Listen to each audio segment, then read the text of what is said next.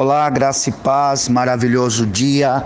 Eu espero que esteja tudo bem contigo, tudo em paz, tudo no controle de Deus na sua vida, em descanso na presença dEle, em paz na presença dEle e também com todos os outros irmãos, irmãs, amigos e amigas que nos conectamos aqui nessa vida.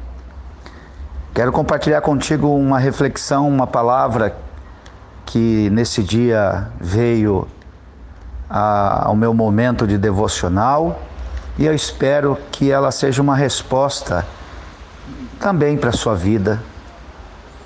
Lá em Romanos capítulo 8, versículo 18, está escrito: Porque para mim tenho por certo que as aflições deste tempo presente não podem se comparar com a glória que em nós há de ser revelada. Ainda seguindo nesse mesmo entendimento de glória de Deus a ser revelada, lá em Tiago, capítulo 1, versículo de número 12, diz a palavra de Deus que feliz é o, é o homem que persevera na provação, porque depois de aprovado receberá a coroa da vida que Deus prometeu aos que o amam.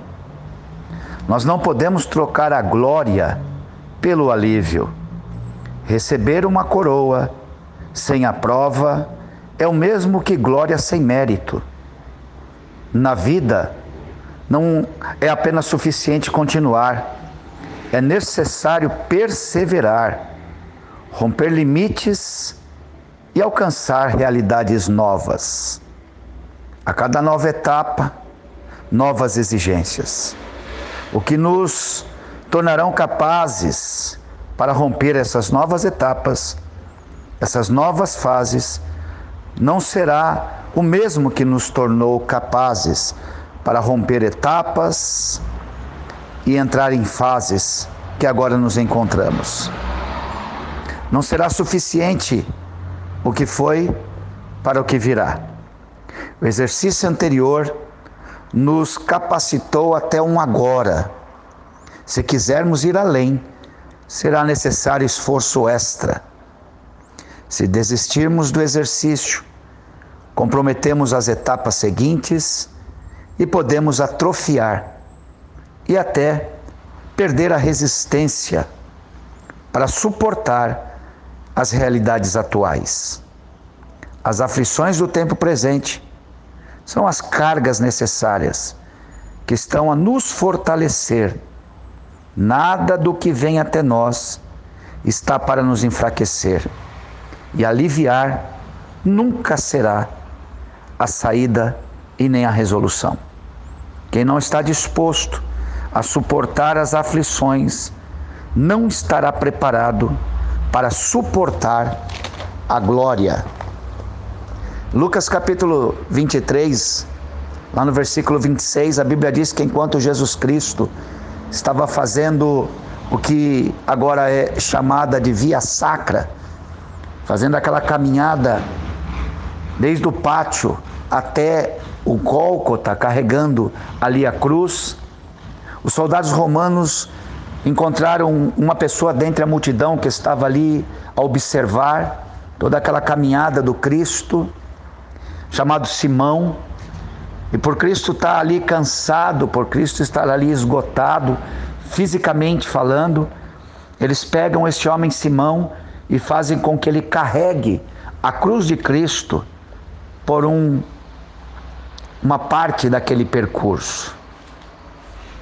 Imagine só, meu irmão, ajudar a Cristo.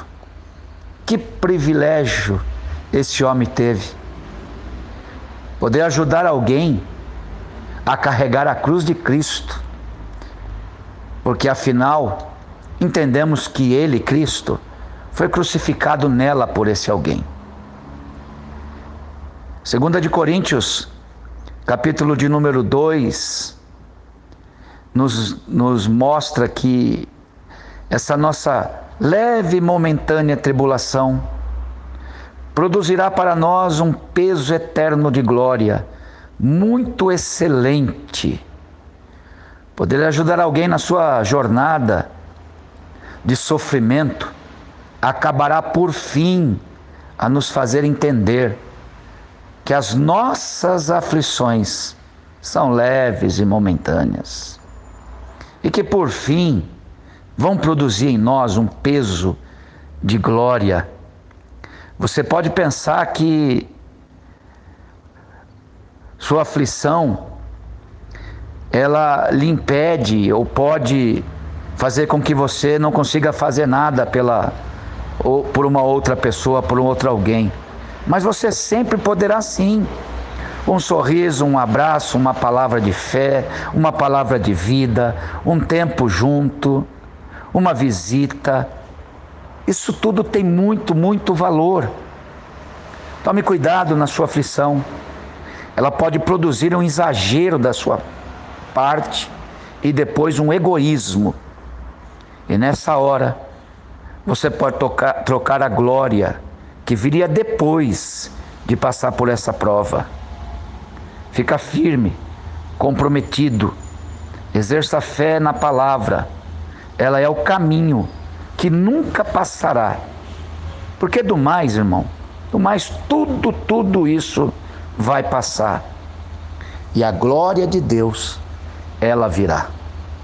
Um beijo no seu coração, fica firme na sua aflição, porque ela está como uma chamada para a tua vida, para que a glória de Deus seja revelada. Não queira aliviar, não queira trocar essa carga pelo alívio. Não faça isso porque nós não vamos trocar a glória pelo alívio. Deus te abençoe, um lindo dia, um maravilhoso dia e nós teremos as vitórias. Deus nos dará as vitórias que precisamos. Deus te abençoe.